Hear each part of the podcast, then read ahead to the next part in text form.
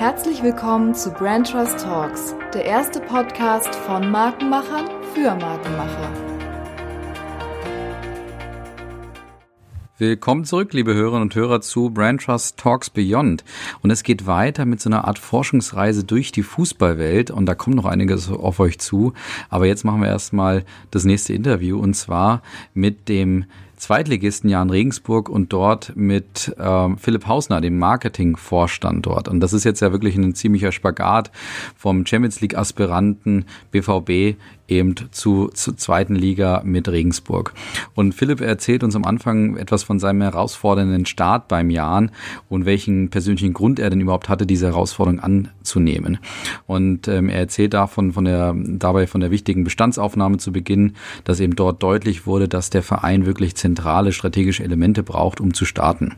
Er nimmt uns dann am Anfang so ein bisschen in die Geschichte des Clubs rein und ähm, erzählt dabei auch, dass er interessanterweise ein bisschen anderen Weg als Dennis beim BVB BVB ging, was nämlich den Umgang mit der Historie und der Identität des Clubs angeht.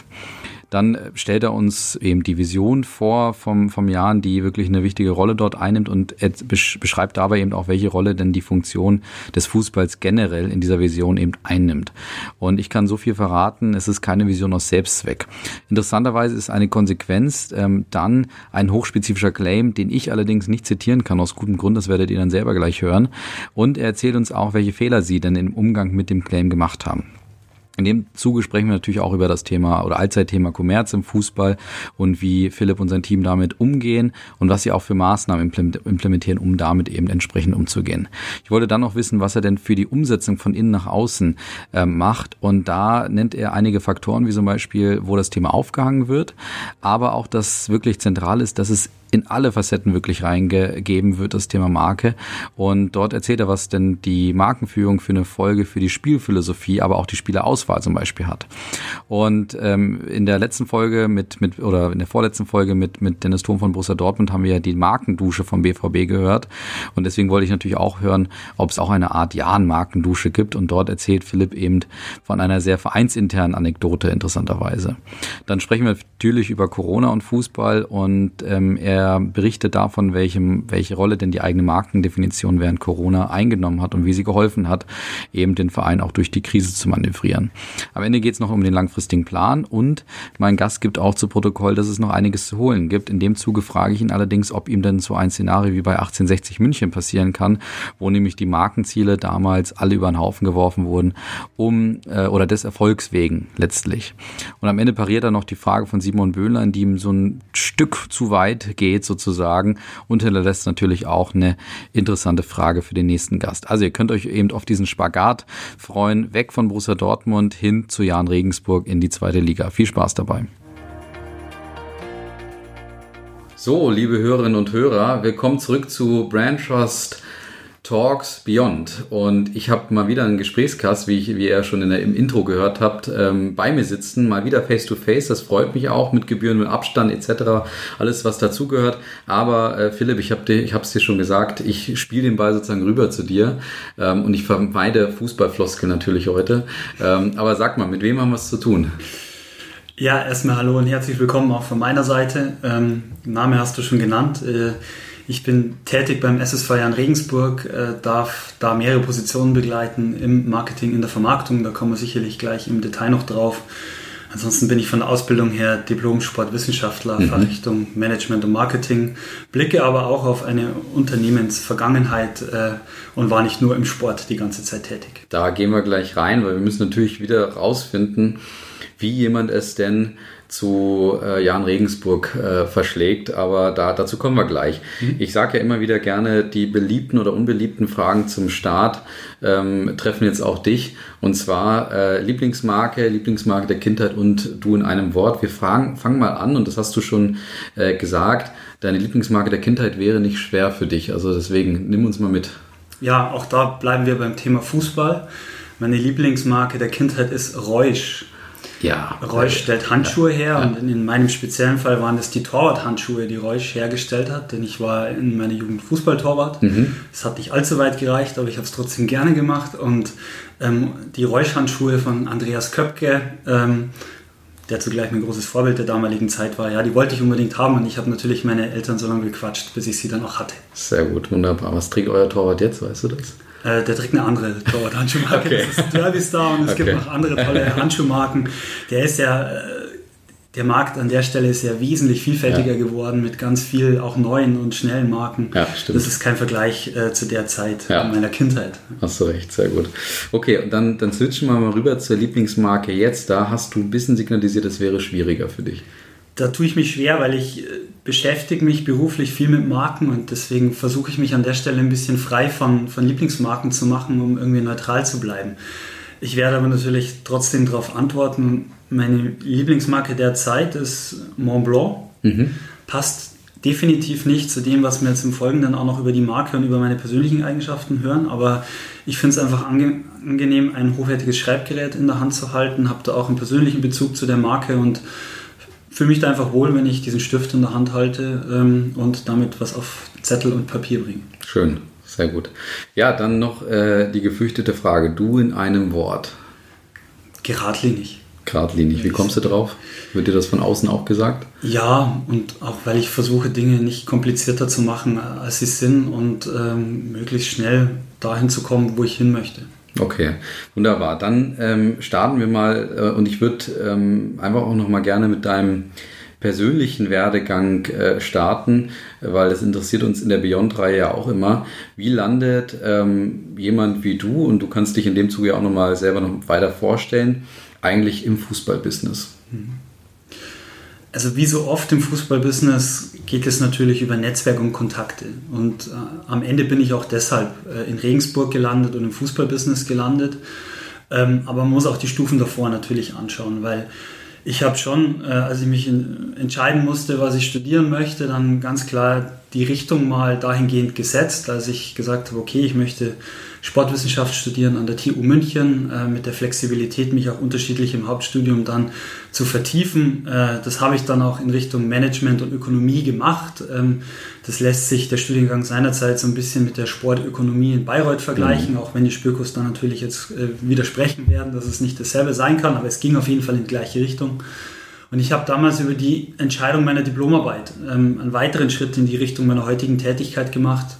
Ich habe nämlich damals ein Sponsoring-Thema äh, bearbeitet, habe mir einen externen Betreuer dafür geholt, nämlich mit Arnold Hermanns, einen der Sponsoring-Päpste in Deutschland an der Universität der Bundeswehr ansässig. Also ich habe auch die Uni dafür gewechselt, um die Diplomarbeit bei ihm schreiben zu können und habe dann für meinen darauffolgenden Arbeitgeber da eine praxisbezogene äh, Diplomarbeit zum Thema Sponsoring, Vernetzung, Aktivierung und Evaluation verfasst und so ging es schon mal in die Richtung, ohne danach gleich den, den Wunsch zu haben, ich muss unbedingt irgendwo in die Bundesliga rein, weil ich glaube, dass wenn das das Ziel einesjenigen ist, äh, damit noch nicht sichergestellt ist, dass er den Job auch gut macht. Weil nur wenn ich sage, ich will unbedingt im Sport arbeiten, heißt das nicht, dass ich dann an der richtigen Stelle ankomme und das, was ich dann da vermeintlich mache, auch tatsächlich kann sondern ich habe eher für mich immer so die, die Zielsetzung gehabt, ich mag im Marketing, Marketing, Vertriebsbereich arbeiten, ich mag mit äh, Menschen und Marken zu tun haben und wenn es dann im Sport ist, ja gerne, aber wenn es in einem anderen emotionalen Umfeld ist, dann genauso gerne. Und mhm.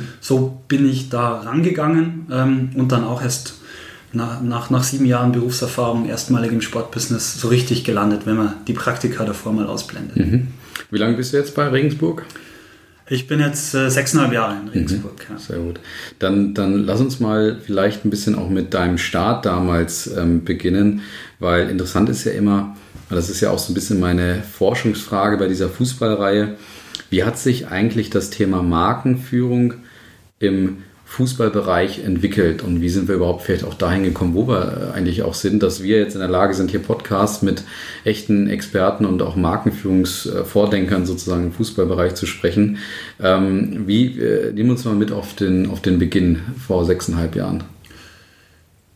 Gut, das sind jetzt zwei Fragen. Du hast einmal gefragt, wenn ich es richtig verstehe, wie sich Markenführung im Fußball entwickelt hat. Da kommen wir dann noch dazu, okay. genau. Also deswegen, ich, mich würde erstmal dein, dein Einblick so ein bisschen starten okay. ähm, äh, bei Regensburg selber. Wie, was hast du vorgefunden vor sechseinhalb Jahren? Ja, ja ich glaube, ähm, das ist ein bisschen verrückt gewesen, weil in Regensburg zum damaligen Zeitpunkt ähm, lag vieles im Argen. Mhm. Ähm, es begann damit, dass man, bevor ich dahin gekommen bin, auf politischer Ebene beschlossen hat, ein neues Stadion zu bauen in Regensburg. Ähm, die heutige, das heutige Jahnstadion in Regensburg, davor hieß es mal Continental Arena, mhm. fünf Jahre lang. Und mit dieser politischen Entscheidung hat die Politik dann auch dafür sorgen wollen, dass in dem Verein vernünftige Managementstrukturen einkehren, weil der Jan war ja über viele Jahre hinweg, auch wenn er sportlich vielleicht mal temporär erfolgreich war, schon ein ziemliches wirtschaftliches Problemkind. Ähm, viele Halbinsolvenzen äh, haben die Runde gemacht. Äh, der Jan hatte absolut keinen guten Ruf äh, im Wirtschaftsumfeld, hat auch gar nicht geschafft, in die Region hineinzustrahlen. Und deswegen war mein, mein Aufschlag in Regensburg 2014 relativ ernüchternd, weil schon klar war, dass es dem Verein nicht gut geht und dass er kein gutes Image hat und von Marke würde ich dann noch, mhm. also klar ist da eine Marke da, da gibt es Werte und Attribute, aber um die Marke gekümmert wurde sich nicht intensiv, auch weil einfach zuvor in grundlegendsten Disziplinen was falsch gelaufen war. Und ähm, es war dann also das Ziel, äh, personelle Veränderungen im Verein herbeizuführen. Das hat dazu geführt, dass Christian Keller Geschäftsführer geworden ist, ähm, zur damaligen Zeit noch Professor Dr. Christian Keller, eben äh, von, von, aus Heidelberg kommend, hatte dann eine Professur für Sportökonomie. Und Christian kannte ich halt einfach äh, mhm. aus vorherigen beruflichen Stationen, wo er auch in der Strategieberatung war und ich, ich äh, Markenunternehmen begleitet habe. Und da war irgendwann mal die Frage da, ja, willst du den Weg in Regensburg begleiten? Willst du da nach Regensburg kommen, die Vermarktung, das Marketing übernehmen? Und äh, von dem her war zwar die Marke echt schwierig in Regensburg, aber ich habe gewusst, auf welche Personen ich mich gleichzeitig auch einlasse, weil da halt was im Entstehen war, so auf personeller Ebene, wo ich Vertrauen zu hatte und wo ich gesagt hatte, ja, kann ich mir vorstellen, als, als Stück weit auch Testballon, ähm, da mal zu schauen, wie weit wir kommen. Und deswegen war das damals ein sehr wagnisbehafteter Start und ähm, ja, nicht typisch, wie, wie, wie man heute wahrscheinlich mhm. aus dem Sportbusiness fragt, äh, wie war deine erste Station bei einem ersten Sportclub? Ja? Mhm. Okay, und, und was war dann so, was waren dann so eure ersten Maßnahmen, wie ihr gestartet seid, um aus diesem negativen Image vielleicht auch eben das zu machen, was es jetzt vielleicht auch ist? Ja, es entstammt so auch der Herkunft von Christian Keller und von all den Leuten, die er dann da mitgebracht hat. Wir haben da einen relativ strategisch klaren äh, Bestandsaufnahme gemacht. Wir haben versucht zu begreifen, wo, wo steht der Club, über welche Potenziale verfügt er, ähm, wo besteht Handlungsbedarf, wo kann er sich auch von den Umfeldfaktoren hin entwickeln. Da muss man sich grundsätzlich mal vor Augen führen, dass die, die Wirtschaftskraft eines Standortes relativ der limitierende Faktor ist auch für die Entwicklungsfähigkeit eines Fußballclubs. Da haben wir festgestellt, ja, da steht Regensburg gut da. Ähm, so Platz 47 zum damaligen Zeitpunkt im, mhm. im deutschen Ranking, so von der Wirtschaftssubstanz des Standorts her. In den Wachstumsraten war, war Regensburg in den Top 5 bis Top 10 in Deutschland zur damaligen Zeit, also so, dass schon erkennbar war, okay, dieser Standort gibt es her, sich im Profifußball zu etablieren. Dazu kam dann auch in der, in der, Analyse auch dazu, dass man sehen konnte, das Einzugsgebiet, also die ansprechbaren Leute rund um den Standort herum, die, das ist groß. Mhm. Da gibt es auch gar keinen Bedarf, sich von einem anderen Club abzugrenzen ähm, oder, oder hat einer vor dir schon das Feld bestellt, sondern da war dann auch recht schnell klar, dass der Janis halt in der Vergangenheit nie geschafft hat, die Leute zu erreichen. Aber an sich muss er sich dann nicht einmal abgrenzen, sondern muss es nur schaffen, diese breite Masse anzusprechen. Also nur in Anführungszeichen. Das ist schwer genug, aber macht es natürlich einfacher, wenn ich nicht schon einen habe, der, der im regionalen Wettbewerb klar vor mir steht. Und mit so einer relativ nüchternen, strategisch angehauchten Bestandsaufnahme ging es da los. Und da war für uns relativ schnell klar, dass der Club eine Vision braucht, dass er strategische Ziele braucht und dass er insbesondere auch eine Persönlichkeit braucht. Und da sind wir beim Thema Marke, Markenführung. Und das war im eigentlichen Sinne da erst mal eine Markendefinitionssaufgabe mhm. mit einer Bestandsaufnahme, was, was quasi so an Substanz und Attributen vorzufinden war. Und das eben aus einem, also nicht nur aus, aus so einer Marketing-Sicht, wenn man Marketing als Instrument oder einzeln stehende Disziplin betrachtet, sondern aus einem kompletten, ganzheitlichen Ansatz heraus von Unternehmensführung her gedacht. Und, und Spannend. Ja, so sind wir damals an die Sache rangegangen und haben ein, wenn man so will, relativ unbestelltes Feld vorgefunden mit ganz, ganz vielen Handlungsoptionen, aber halt einer relativ fatalen Ausgangslage auch auf inhaltlicher Natur und insbesondere auch im Hinblick darauf, dass der Jan ja ein finanzieller Sanierungsfall war. Mhm. Also es war ja im Endeffekt die, die Aufgabe auch kurzfristig die Zahlungsfähigkeit aufrechtzuerhalten und irgendwie Monat für Monat äh, finanzwirtschaftlich durchzukommen und gleichzeitig halt zu versuchen, langfristig, strategisch, konzeptionell ein Gerüst zu schaffen, das dir im Profifußball erstmal keiner dankt, sondern wo sie dich eigentlich eher äh, für verrückt erklären, sich jetzt solchen Themen zu stellen. Genau. Mensch, ihr müsst doch hier den neuen Stürmer verpflichten, der die Tore schießt und wir haben jetzt gerade dreimal eine Folge verloren und steigen ab und was macht er da überhaupt? Und jetzt erzählt er uns was von Markenwerten, von einer Vision, äh, von Konzepten. Ähm, was ist das alles wert, wenn wir nächstes Jahr absteigen und ihr dann eh alle weg seid? Ja, absolut. Also da müssen wir auch gleich nochmal reingehen. Ja, ja. Das war jetzt viel auf einmal, ja, aber ich habe einfach mal so... Gut äh, ausgeleert, was ich ja. also im Eimer drin hatte. Ja, aber dann, ähm, be bevor wir da noch tiefer, weil das sind ja die, die, die knackigen Fragen gleich noch auf jeden Fall. Ähm, haben wir beim letzten Mal ja mit Dortmund auch schon drüber gesprochen, aber ähm, vielleicht nochmal so ein bisschen, um die Hörerinnen und Hörer mitzunehmen, ja, zum Thema Jan Regensburg. Also, ähm, was ist das für ein Verein? Äh, von, der, von wo kommt er eigentlich und was ist er jetzt? Und vielleicht schaffst du es da auch schon die Brücke eben hin zu der Persönlichkeit und zu der ganzen Definition, die ihr dann vorgenommen habt. Also der Jan ist grundsätzlich mal ein Verein mit viel Tradition. Ähm, auch wenn unser Briefkopf im Hinblick auf Erfolge relativ spärlich besetzt ist. Aber den Jan gibt es in seinen Ursprüngen seit 130 Jahren. Also wir haben 2019 130-jähriges Bestehen oh. Gefeiert. Es ging damals los mit einem Turnerbund und hat dann verschiedene Fusionen und so weiter gegeben. Ähm, und da kommt der Jan her. Der Jan ist eine Regensburger Institution. Also ich denke, jeder, der in Regensburg aufgewachsen ist, kennt den Jan. Ähm, der Jan ist aber auch ein, ein Club, der, der viel mit sich selber beschäftigt war. Der dabei auch eine gewisse Arroganz an den Tag gelegt hat. Der es nicht geschafft hat, die Leute von sich zu überzeugen. Also es gibt in Regensburg nach wie vor, aber es ist schon viel kleiner geworden, so diesen Ausspruch, Ausspruch typisch Jan. Das ist so ein bisschen das Pendant zu der Club ist Depp. Wollte ich gerade sagen, das haben wir hier auch. also das, der Jan kriegt irgendwie den Einlass am Spieltag nicht hin und die Leute müssen lange anstehen. Typisch Jan. Die kriegen es halt nicht hin. Also die wollen vielleicht und die tun so und ähm, die, die verhalten sich arrogant und ähm, aber sie kriegen es nicht hin. Und wenn es wirklich drauf ankommt und wenn man mal so in Folge was bestätigen muss, dann, dann ist kein Verlass auf sie. Und ähm, diese, diese diesen Wert und die dahinterstehenden Attribute, also dieses Unbeständige, äh, dieses Nicht-Vertrauensvolle, immer so ein Misstrauen. Gut, der, der Oberpfälzer grantelt an sich mhm. gerne, aber trotzdem hat er schon recht gehabt in dem, was er sagt. Ähm, das ist mit dem Jan assoziiert. Ähm, gleichzeitig, wenn man, also äh, ich würde jetzt mal sagen, mit dem Jan der letzten 20 Jahre, ähm, wenn ich die letzten fünf Jahre ausklammern darf. Ähm, davor hatte der Jan schon eine Zeit in den 1960er, 1970er Jahren, da, da hat er zweitklassig gespielt, da war er sehr erfolgreich. Da waren äh, im Jahnstadion an der Prüfeninger Straße 20, 30.000 Zuschauer da. Da ist die komplette Oberpfalz gekommen. Da sind sie aus dem Bayerischen Wald hergefahren. Ähm, also da war er schon, ich würde fast sagen, ruhmreich oder sehr erfolgreich und hat auch was dargestellt. Aber dieses aus den 60er, 70er Jahren hat er eben verloren bis so ins Jahr 2014, 15. Ähm, gehabt und, und wir versuchen einfach diese Zeit aus den 60er, 70er Jahren wieder aufleben zu lassen. Mhm. Und äh, das war zugleich auch ein ganz wichtiger Aspekt im Hinblick auf die, die, den Umgang mit der Marke. Dass so, ähm, man sich eigentlich nur vor Augen braucht, wo stand denn der Jahr in den 60er, 70er Jahren? Was hat er denn da gemacht gehabt? Was sprechen denn auch gerade die Leute, die das erlebt haben, über den Jahren?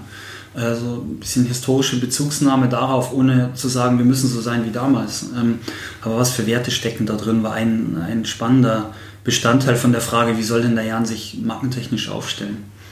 Mhm. Und daran anknüpfend haben wir uns jetzt darum die, die, die Marke Jan weiterzuentwickeln, das relativ hart gemacht. Also wir haben nicht so sehr auf das geschaut, was da war an Markensubstanz, weil da vieles einfach äh, in dem Sinne, wie, wie man den Club entwickeln kann, einfach auch unbrauchbar war. Also so, der Jan war sehr Regensburg fokussiert, mhm. der hat eine relative Überheblichkeit gehabt, der war unbeständig. Das sind alles Dinge, die auch mit Hinblick auf, auf das Einzugsgebiet und die Leute, die der Jan prinzipiell erreichen kann, nicht hilfreich waren. Wir haben dann einen relativ harten Cut gemacht und uns eher so die Frage gestellt, wie, was hat den Jan der 60er, 70er Jahre ausgemacht und was macht insbesondere die Region aus, die wir erreichen wollen? Und wie, wie übersetzen wir diese Attribute der Region in unseren spezifischen Kontext als Fußballclub, mhm. als, als Fußballclub, der, jetzt bin ich bei der Vision, die wir haben, der Botschafter für Ostbayern sein möchte, für die Oberpfalz und für Niederbayern. Das war die Leitfrage. Das können wir sein. Dieses Einzugsgebiet steht uns zur Verfügung. Diese Strahlkraft kann der Fußball auch haben in seinen verschiedenen Funktionen, die die Fußball einfach hat. Und daran festgemacht, äh, wie kann ich Botschafter für eine Region sein, wie kann ich die Leute dazu bringen, zu sagen, ich bin stolz auf den Jan, ich finde ihn gut haben wir dann in der Folge probiert, unser klassisches Markenrad mit den Unterattributen so, so aufzusetzen, dass es eben die Leute abholt der Region und haben da relativ krass die Vergangenheit ausgeblendet und nur an einer Stelle ein bisschen aufleben lassen. Ja.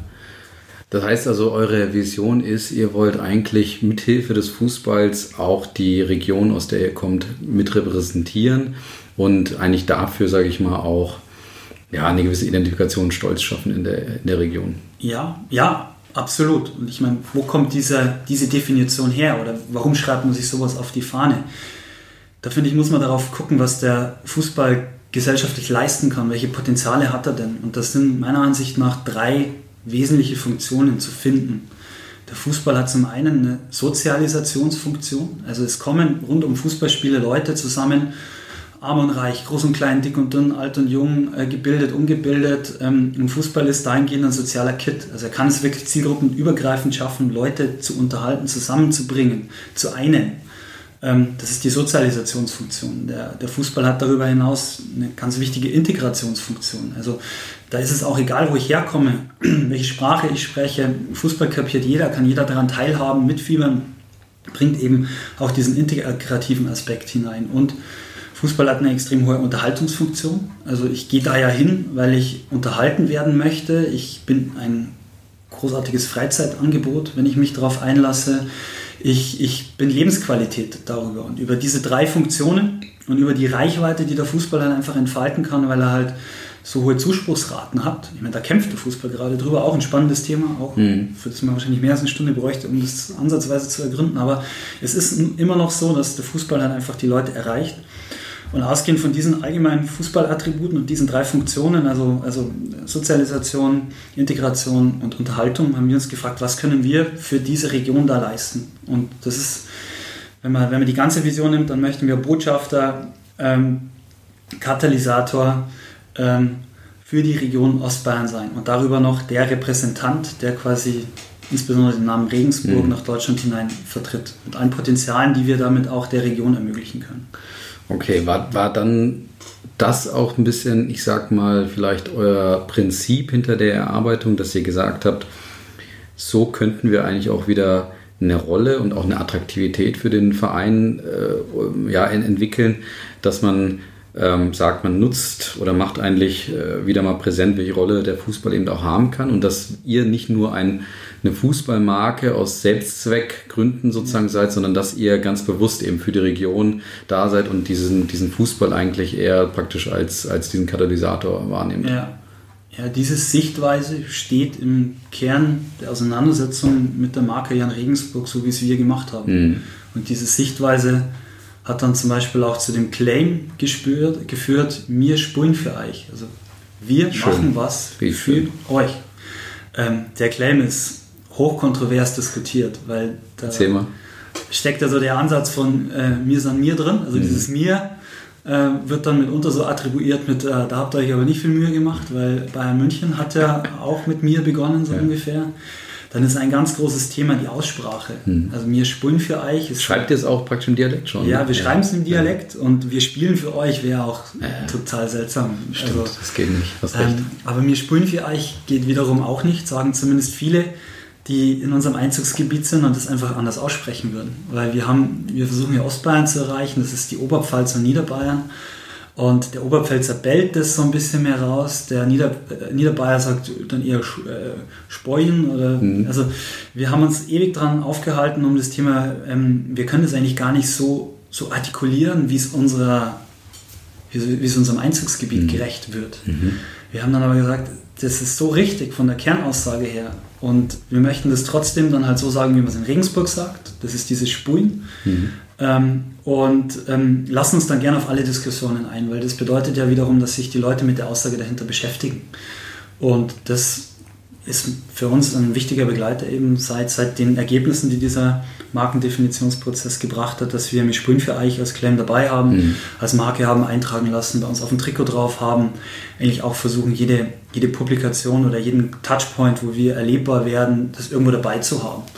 Wir haben es dann auch in, äh, zeitweise in, in eine Logo-Variante mit reingenommen, die, die wir schwerpunktmäßig eingesetzt haben. Und erst jetzt, wir sind gerade in so einem Corporate Design Relaunch-Prozess, lösen wir diese Logo-Variante auf und sagen, wir, wir möchten selektiver entscheiden, wo nur unser Wappen mhm. quasi und unser Claim mhm. transportiert wird. Aber wir hatten das vereint die letzten sechs Jahre. Aber war da jetzt die Kritik nur, ich sag mal, diese, diese äh, vermeintliche ähm, Kopie des Dialekts, meine, meinetwegen jetzt von, von Bayern München, oder war es auch eine inhaltliche Auseinandersetzung, dass man gesagt hat, ja, das ist doch Quatsch. Erstens, ihr seid es nicht, ihr macht das auch nicht, ihr habt das die letzten Jahre nicht erfolgreich hier getan, oder hat man gesagt, das ist zu hochgegriffen, was waren da so die inhaltlichen äh, Auseinandersetzungen, die ihr vielleicht auch hattet? Ja, also inhaltlich erstaunlicherweise relativ wenig. Ah ja, okay. Also sie haben sich wirklich darüber aufgeregt, wie wir das aussprechen. Und wir hatten natürlich am Anfang schon ein Thema, dass wir überambitioniert waren mit diesem Claim und versucht haben, dieses, auch diese bayerische Mundart zu häufig irgendwo mhm. einzusetzen. Also ein, ein katastrophales Negativbeispiel aus der Schublade ist, dass wir in der Saison 14, 15, also wo wir das dann alles neu in den Start gebracht haben, gegen Preußen Münster gespielt haben, als Duld in Regensburg war. Also so die Preußen kommen zu den Oberpfälzer, zu den Bayern ähm, und wir haben dann das sogenannte Dultspui daraus gemacht. Ähm, auch das musst du jetzt erklären, ich bin so auch Duld, Duldspiel, ähm, also ähm, wenn Duld ist, ist es immer so besonders, kommen mehr Leute auf die Spiele, ähm, du, du zelebrierst die bayerische Lebensart und genau jetzt kommen die Preußen. Und, äh, ich ja, kann mit Duld gar nichts anfangen. Das ist wie Oktoberfest. Okay, ja, also bin ich echt komplett genau. raus gerade. Das ist so ein Volksfest. Okay, okay. Genau, also für, für Regensburg und für die Region wichtig, gibt es auch zweimal im Jahr, äh, in Summe vier Wochen im Jahr und ähm, das ist so eine ganz besondere Zeit. Ähm, und genau zu der Zeit kommt halt der mhm. Preuße und wir haben da versucht, äh, mit diesem Dultspiel, also Dultspiel, so ein paar Wortspiele zu machen, haben mit unseren Spielern so ein paar Social Media Clips gedreht, um halt den Leuten zu sagen, kommt doch in Lederhose ins Stadion und wir gehen dann auch auf die Duld und so weiter. Und wir haben das Spiel halt grandios verloren und richtig schlecht gespielt. Und ähm, danach gab es halt richtig medial auch auf die Fresse dafür. Mhm. Also da wurden dann andere Wortspiele gemacht, die halt äh, das Ganze verunglimpfen, die auch den Claim äh, ein bisschen ins Negative gezogen haben und die uns einfach nur Lerneffekt daraus war, dass wir einfach vorsichtiger umgehen müssen damit und dass wir es nicht übertreiben dürfen ähm, mit der Richtung, die wir eingeschlagen haben, sondern dass es schon, und das, da, da zielt ja auch deine Frage hin ab, Zeit braucht, die Leute da mitzunehmen und nicht zu viel damit zu arbeiten und zu machen. Und ja, die Nummer war so oder so riskant, weil der Spielausgang halt auch die ganze Marketingaktion zu sehr beeinflusst. Äh, sowas sollte man grundsätzlich mhm. eher bleiben lassen. Haben wir, haben wir gelernt, haben wir so auch nicht nochmal gemacht. Okay. Ja, da kommen wir jetzt zu einem spannenden Punkt, eben ähm, Kommerz und Markenführung sozusagen. Das eine würde ich sagen, eigentlich eine Pflicht, gerade wenn du bei uns hier auch sitzt im Podcast. Markenführung natürlich äh, ein Thema, was, wo wir uns immer freuen, wenn das eben ähm, sich auch in andere Segmente weiter äh, erstreckt und, und dort auch entsprechend umgesetzt wird. Auch so professionell, wie du das jetzt gerade beschreibst. Aber auf der anderen Seite, ja, so dieses, dieser Vorwurf der Fans da draußen immer, jetzt wird alles noch schlimmer, jetzt wird es noch mehr Kommerz. Hattet ihr, musstet ihr euch genau auch diesem Vorwurf ähm, erwehren, dass da eure Fans gesagt haben, oh Gott, jetzt fangen wir auch noch damit an, was jetzt hier die ganzen Bundesliga-Vereine auch meinetwegen von oben oder der DFB selber etc. macht, dass man da ja, wie gesagt, sich diese Vorwürfe gefallen lassen muss, ist alles nur Kommerz, alles nur mhm. äh, Marketingzeugs. Ja, also zum damaligen Zeitpunkt war das kein großes Thema, einfach auch weil die Fanszene in Regensburg nicht sehr groß war. Als Drittligist, der gerade dabei war, in die vierte Liga abzusteigen, ähm, habe ich keine große Fanszene, die, die, die massiv auftritt, insbesondere weil die Jahre davor ja auch nicht allzu erfolgreich waren. Also wir hatten, als jetzt mir Spülen für euch als Claim kam, ich meine, wir haben es natürlich nie Claim genannt, mhm. ähm, sondern äh, quasi als Kernaussage zu, ergänzend zu unserer Markenvision, dann hatten wir rund um dieses Thema keine große Diskussion.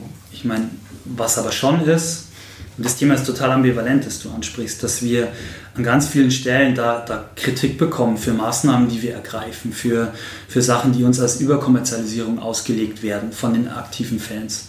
Ähm, wir versuchen das, und das fällt an so einem Standort wie Regensburg, denke ich, leichter als andernorts, das gut im Dialog aufzulösen. Also wir haben ein sehr gutes und enges Verhältnis zur Fanszene ähm, stehen da im regelmäßigen, regelmäßigen Austausch, haben da auch zum Beispiel eine Vereinbarung mit unserer aktiven Fanszene getroffen, ähm, welche Stadionbestandteile nicht vermarktet werden, sondern den aktiven Fans zur Verfügung stehen. tun uns an der Stelle auch leicht, weil wir uns selber vermarkten und halt äh, als Club-Management-Perspektive, ohne jetzt beispielsweise da irgendeinen Vermarkter mit abzuholen, äh, einfach agieren können und versuchen, die Fans äh, und insbesondere die aktive Fanszene halt da auch auf unsere Seite blicken zu lassen. Also es wird immer, da stehen Dogmen gegeneinander, da wird man mhm. nie einen Konsens finden, wo man sagt, jawohl, so machen wir es und beide sind glücklich. Aber äh, wir sind in einem Dialog, wo, wo beide Seiten sagen, ja, okay, ich akzeptiere den Punkt, ähm, wir müssen uns irgendwo in der Mitte treffen. Und es wird euch nicht gefallen und uns wird es auch nicht gefallen, aber wir müssen im Sinne des Vereins dahin kommen, weil dann können wir uns positiv weiterentwickeln. Und mit Hinblick auf, auf Markenführung, was du ansprichst, haben wir ja Aspekte aus der Marke, die wir so definiert haben, die wir aber auch mit vielen Anspruchsgruppen definiert haben, ja mittlerweile in die Satzung unseres EVs äh, unter Unterstützung der Fanszene mit reingenommen, weil die sich ja auch damit identifizieren konnten. Also die sagen, diese drei Markenkernwerte, ambitioniert, bodenständig, glaubwürdig, die holen uns einfach ab. Ähm, das sind die Werte, die den Verein ausmachen sollen, auch den idealtypischen Verein. Und das schreiben wir uns in die Satzung rein. Das haben wir, geht nur mit zwei Drittel Mehrheit auf der Mitgliederversammlung. Mhm. Also unsere Marke, unsere Markensubstanz ist quasi auch auf dieser total traditionellen äh, Sphäre der gemeinnützigen Vereinigung, die, wo, wo der Club ja auch immer herkommt, verankert. Und das ist dann wieder was Besonderes und steht, also ich würde Markenführung nicht pauschal in Widerspruch zu Faninteressen stellen. Es ist halt wie immer die große Herausforderung, alle Anspruchsgruppen dabei abzuholen und sie da mitzunehmen. Und wenn ich an der Marke rumschraube, nur um irgendwelche kommerziellen Ziele zu mhm. verfolgen, dann werde ich dafür keine Akzeptanz äh, erwarten können von der aktiven Fanszene. Aber wenn ich halt versuche, die Marke so zu definieren, dass das Fußball und der Club in der Region diesen gesellschaftlichen Funktionen entsprechen kann, dann sind normalerweise die Fanszenen da schon mit dabei, weil, weil es ja auch auf deren Belange eingeht, denke ich. Hast du an irgendeinem, an irgendeinem Punkt mal mit deinen Kollegen und dem Team trotzdem mal sozusagen gezweifelt, dass, dass ihr gesagt habt, vielleicht geht diese Markenführung im Fußball trotzdem nicht. Vielleicht können wir uns dagegen diesen Kommerzvorwurf einfach nicht äh, also eben ja, dagegen wehren. Ja, wir haben dieses Kommerzthema nicht so hm, gehabt auf okay. unserem Weg. Also das unterscheidet uns zu anderen Clubs, hm. weil wir natürlich das jetzt jetzt und die letzten zwei Jahre verstärkt haben, weil wir natürlich in der Vermarktung, das verantwortlich ja auch, vorankommen wollen und du gewisse Dinge machst, die, die dann der aktiven Fanszene nicht schmecken. Mhm. Und dann kommst du da, da rein. Aber am Thema Markenführung haben wir dann nie wirklich einen Reibungspunkt gehabt. Okay. Ähm, das ist, also bei uns, glaube ich, ist, wenn man gerade auf die Historie blickt, die letzten Jahre ist vieles total atypisch gelaufen. Ähm, wir haben ja, haben ja schon gehabt, die, die, den Verein in, in einer relativ schwachen Position mit einer schwachen, nicht profilierten Marke vorgefunden. Wir konnten dann auch viel verändern. Wir haben ja auch Entscheidungsstrukturen im Club gehabt, die es möglich gemacht haben, da recht schnell das Ding umzukrempeln. Das sind ja oft Faktoren, die habe ich im Fußball so nicht, sondern ich komme mit einer riesen Tradition daher, ich komme mhm. mit komplexen Entscheidungsstrukturen daher. Ich bin gar nicht in der Lage, schnell was zu verändern. Interessant. Ähm, bin abhängig von Gremien, von vielleicht auch persönlichen Interessen und Seilschaften in den Gremien, die ich gar nicht erkenne. Ich kann gar nicht, wenn ich aus einer professionellen Sicht sage, diese Maßnahme ist erforderlich, vielleicht kann ich sie gar nicht umsetzen, weil sie halt irgendwo da in diesen Entscheidungsstrukturen hängen bleibt. Das ist Riesenvorteil, den wir damals nicht hatten, sondern wir haben äh, eine Geschäftsführung gehabt, wir haben Gremien gehabt, die haben wir dann mitgenommen, aber die haben eh gesagt, ja, macht das, wenn ihr das für richtig haltet, ähm, halten wir uns relativ stark raus. Auch dafür muss man dankbar sein, wirklich, dass die das ermöglicht haben und so viel Vertrauen hatten. Und deswegen war für uns diese Markenführung und dieses, dieses strategische, zielorientierte Vorgehen nie in Frage gestellt. Mhm. Also wir haben uns natürlich schon die Frage gestellt, kann es in Regensburg funktionieren? Kriegen wir genug Zeit dafür? Lässt es die sportliche Entwicklung zu, dass wir gewisse Dinge davon dann noch erleben können quasi. Ähm, aber dass das richtig ist, die Sache so anzupacken, daran haben wir nie gezweifelt. Okay, gut. Dann äh, würde ich mal kurz gerne über die, die Implementierung ähm, dieser äh, Strategie oder der Markendefinition auch mal gern sprechen. Was habt ihr getan? Du hast jetzt eben schon mal beschrieben, wie ihr mit dem Claim umgegangen seid. Das ist zum Beispiel auch nicht Claim zu nennen, das ist also ein kleiner Erfolgsfaktor vielleicht auch. Aber was habt ihr getan, um es sowohl nach innen, und damit meine ich wirklich nach innen Richtung, ich sag mal, Team, Funktionäre, Mannschaft etc. zu tun? Und was habt ihr vielleicht, dann ist ja trotzdem dann immer noch in innen, die, die Fans drumherum, aber eben, ich sag mal, dann trotzdem in die äußere Kommunikation auch getan? Ja. Also ich glaube, es beginnt damit, dass mit der Frage, wo hänge ich denn diesen Punkt in der Organisation auf? Hm, spannend. Ähm, und bei uns war das klar, ich meine, das ist ein Geschäftsführerthema. Also jetzt, wir haben von vornherein gesagt, wir gehen strategisch an die Sache ran. Dazu gehört eine starke Marke, dazu gehört, dass die Marke auf allen Facetten unseres Handelns erlebbar wird. Ähm, das war jetzt, kommt quasi nicht aus einer Abteilung oder aus irgendeinem äh, aus irgendeiner untergeordneten Ebene, sondern es war von vornherein quasi Top-Management-Priorität, dass, dass wir uns anhand dieser Werte entsprechend ausrichten. Und ähm, das denke ich ist ganz entscheidend, weil damit geht einher, dass alle Sphären, die zu so einem Fußballverein dazugehören, äh, in Richtung Marke arbeiten. Ähm, das beginnt bei den Profis, hm, bei der Frage, wie stelle ich meinen Kader zusammen, auf was achte ich da. Ähm, davor gelagert ist, dass ich aus der Marke im Endeffekt abgeleiteten Spielphilosophie erarbeite oder umgekehrt. Mit der Spielphilosophie, das war alles ein Prozess bei uns, ähm, halt auch Aspekte der Marke äh, präge ähm, so, so dass, dass bei uns dann abgeleitet aus der Marke eine Spielphilosophie da ist mit Spielprinzipien. Also was leiten wir zum Beispiel aus dem Markenwert ambitioniert im Wollte ich gerade fragen, wie spielt Spiel ab? glaubwürdig ambitionierter, ja, bodenständiger Verein? Ich würde jetzt mal nur ein Beispiel machen, ja, bitte. sonst vertiefen wir das so sehr. ähm, wie spielt ein ambitionierter und bodenständiger Fußballverein? Der spielt ähm, in der Spieleröffnung möglichst flach, präzise, schnell, geradlinig nach vorne und versucht das Tor zu schießen. Ähm, und ist kein Tiki-Taka. Kein Tiki-Taka. Kein, kein Ballhaltespiel, äh. kein Schnör, Schnörkel, verschnörkeltes Spiel, sondern ein einfaches Spiel. Äh, ja, und so kann man das wirklich durch alle Spielphasen durchdeklinieren und versuchen, aus diesen Markenwerten was rauszunehmen. Da steckt natürlich auch mit drin, dass wir uns auch immer als Club verstehen müssen, der im Normalfall geringere finanzielle Mittel hat als die anderen Clubs und deswegen ein Spielphilosophie auch braucht, die, die sich gewisse Qualitäten gar nicht leisten kann. Also wir mhm. können gar nicht sagen, wir haben die besseren Fußballer und sehen technisch den Gegner überleben, weil wir gar nicht die finanziellen Mittel haben, um solche Spieler zu gewinnen. Sondern wir müssen immer ähm, bodenständig, äh, einfacher vielleicht agieren als die anderen, aber dafür mit unserem klaren Plan, ähm, mit mehr Motivation, mit mehr Geschlossenheit, mit mehr Teamgefüge. Und da geht das Thema Marke zum Beispiel Super. im Hinblick äh, bei, bei den Profis. Also es führt auch dazu, dass wir genauso wie andere, alle anderen Clubs die Spieler scouten, uns anschauen, mit denen wir uns beschäftigen, da ein ganz gutes Bild über die fußballerischen Fähigkeiten bekommen. Aber ein ganz wesentlicher Schritt in der Rekrutierung der Spieler bei uns ist auch die Beschäftigung mit der Spielerpersönlichkeit, mhm. mit der Marke des Spielers, wenn man so möchte.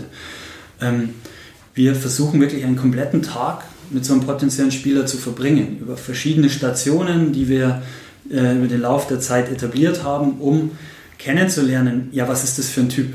Wie verhält er sich auf gewisse äh, Reize, die wir ihm bewusst geben? Ähm, ist er zum Beispiel bodenständig? Das ist ein ganz wichtiger Klar. Punkt. Ja? Also wenn wir lauter Jungs haben, die so ticken und dann auf einmal einer daherkommt, der, der meint, er hat eine andere Flughöhe, dann, dann wird es nicht funktionieren. Dann gibt es Stunk im mhm. Team.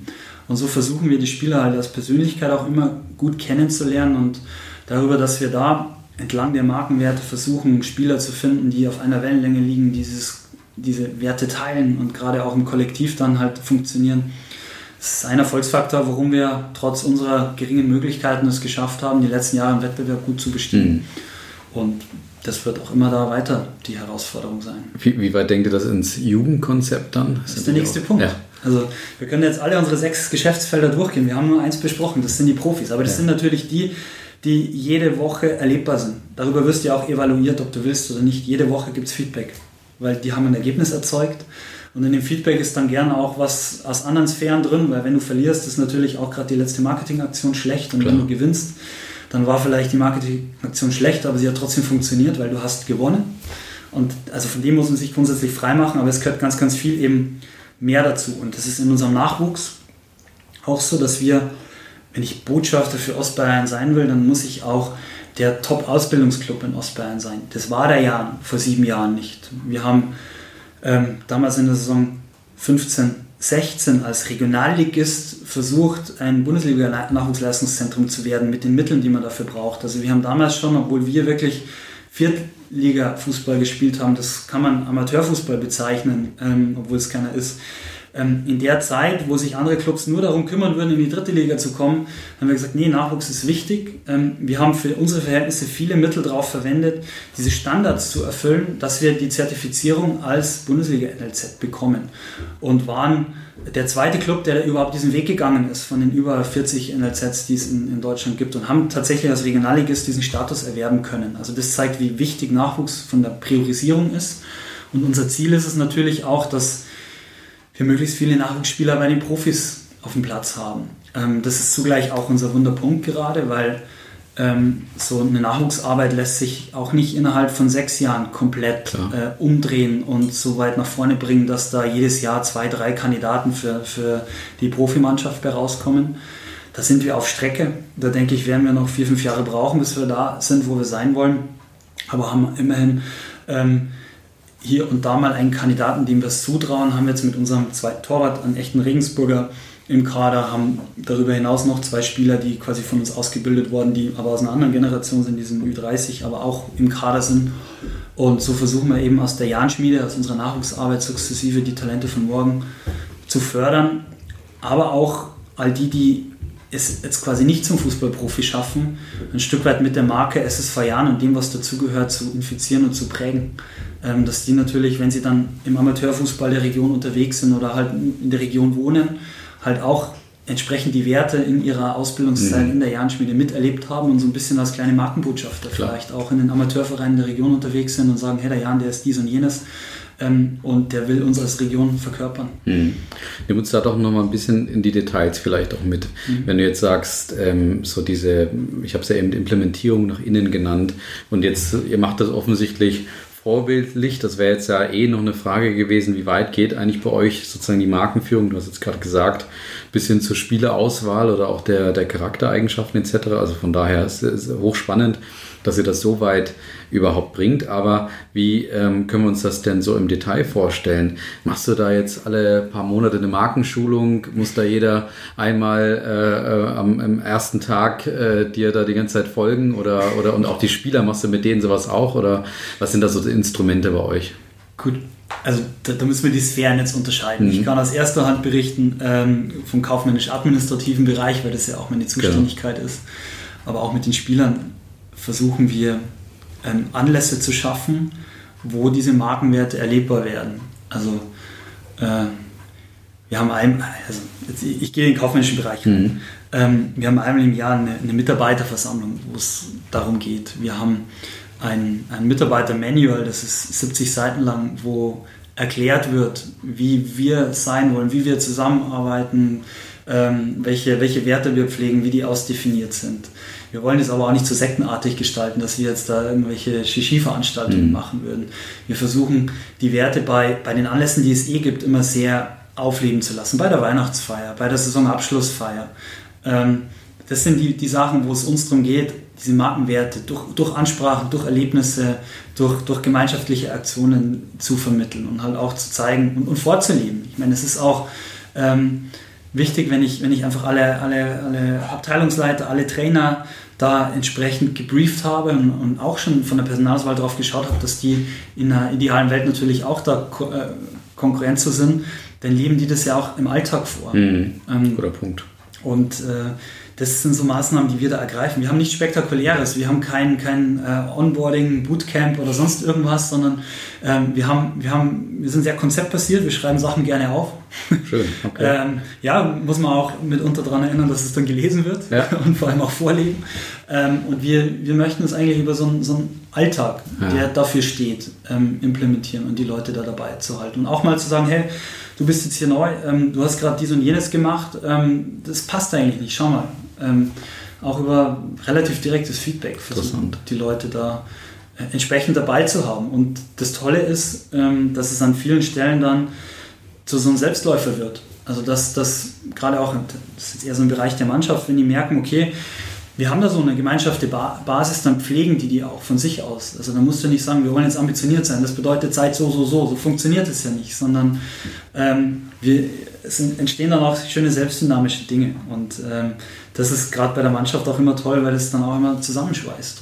Hast du ein Beispiel gerade? So ich habe ein Beispiel, ja. ja. Ähm, ich überlege mir nur, ob ich sagen soll, weil es schon sehr weit geht. Aber nein, ähm, wir hatten in der Mannschaft mal das Thema, bei Auswärtsfahrten werden die prinzipiell gut versorgt. Die mhm. kriegen äh, auf dem Weg äh, ein, ein Pasta-Gericht und sind eigentlich gut versorgt. Das sind jetzt aber trotzdem äh, junge Männer, die sehr einen hohen Kaloriengrundumsatz haben und zwischendrin vielleicht auch mal Hunger haben. Mhm.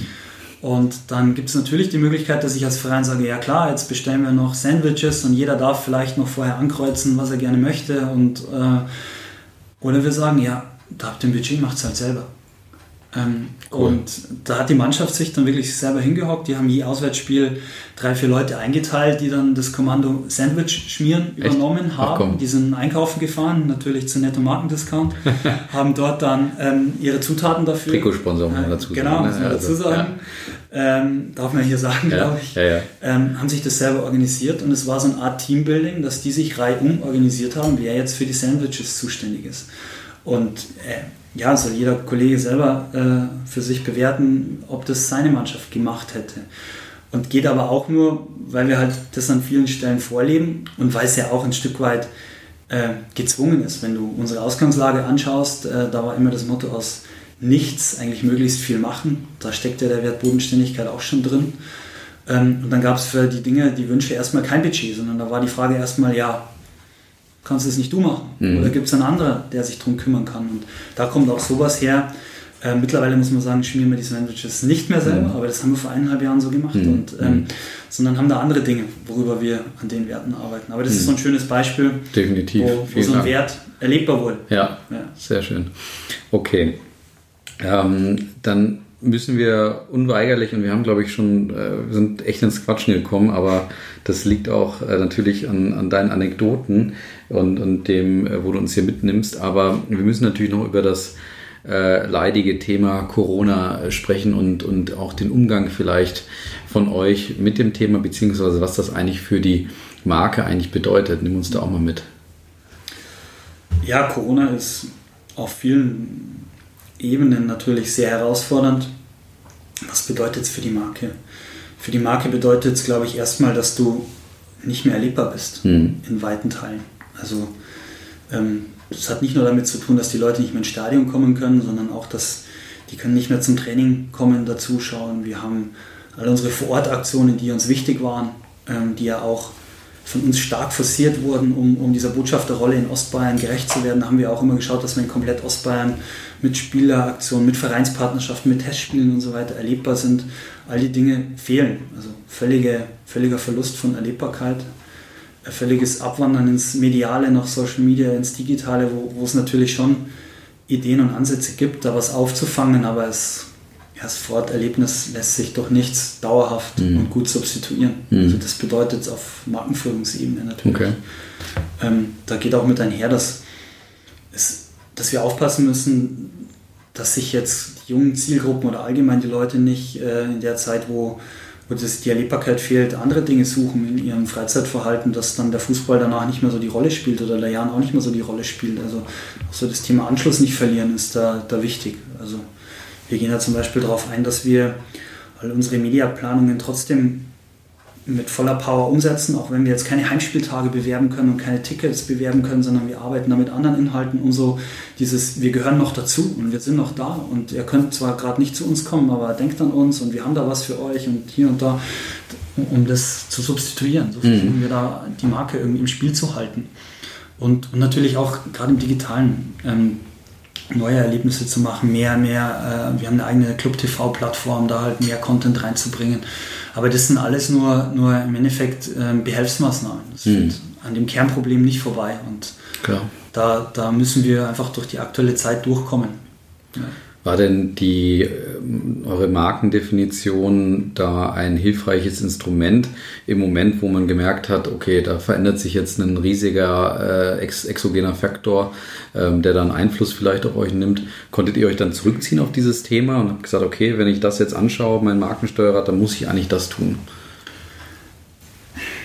Schwierige Frage. Also ich glaube, die Markendefinition oder diese drei Kernwerte, ambitioniert, bodenständig, glaubwürdig, die haben uns vor allem auch geholfen, dass die Leute, wir haben das auf allen Ebenen probiert vorzuleben, dass die Leute in der aktuellen Zeit solidarisch mit uns mhm. umgehen.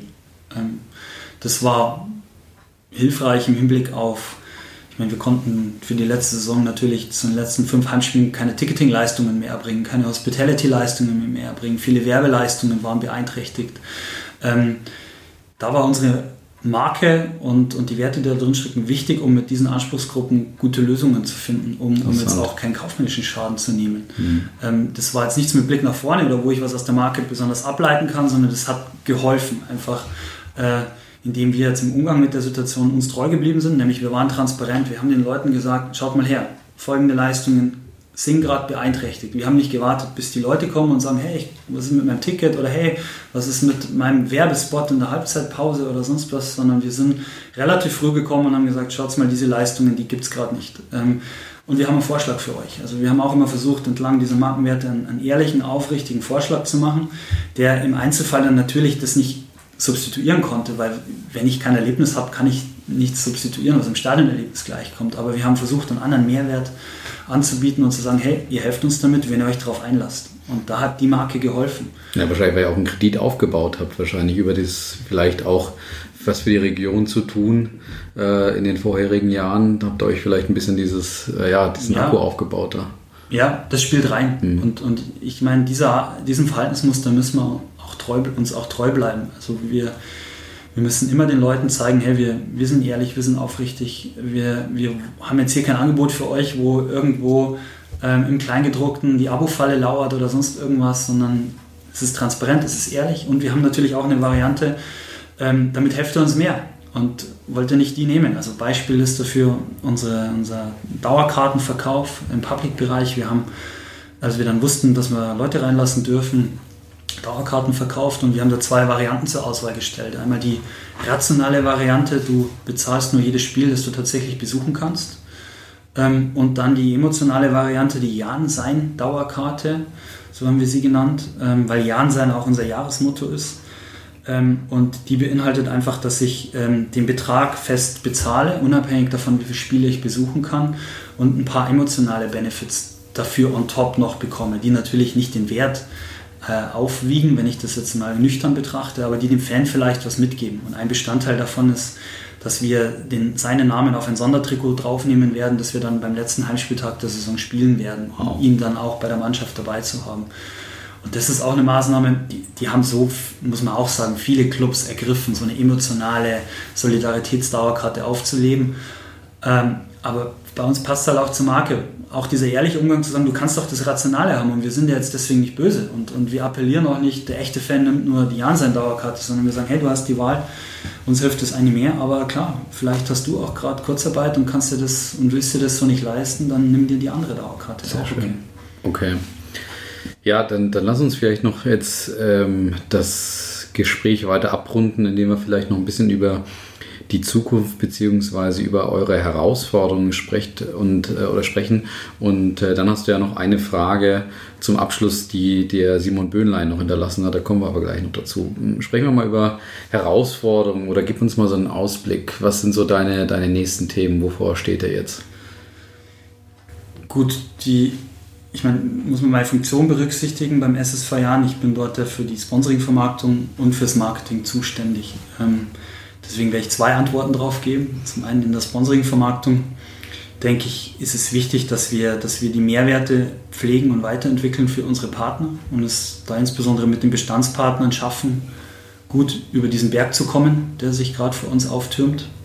Ähm, und in, in der Akquise geht logischerweise gerade relativ wenig, aber auch da versuchen wir Kontakte aufzutun und ähm, für den Zeitpunkt, wenn man wieder entscheidungsfähig äh, vielerorts ist, halt einfach schon im Dialog zu sein.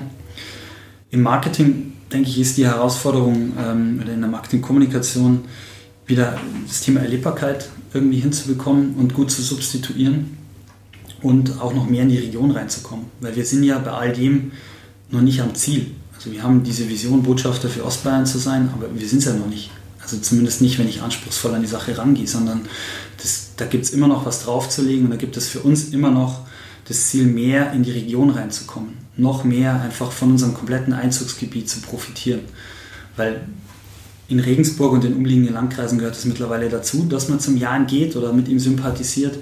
Aber wir wollen den nächsten Landkreisring quasi so auch noch besser erschließen. Äh, Gerade in den Bayerischen Wald mehr reinzukommen, ist so ein Thema für uns. Die nördliche Oberpfalz. Also so einfach in die Region zu erweitern, wo es zum guten Ton gehört, Jan-Fan zu sein. Das ist nach wie vor unser ganz zentrales Ziel und wird es auch nach Corona sein. Das hat jetzt mit Corona an sich nichts zu tun, aber äh, ist dadurch, dass wir halt viele Potenziale noch unerschlossen haben, ein Weg, den wir mit und nach Corona fortsetzen. Hm.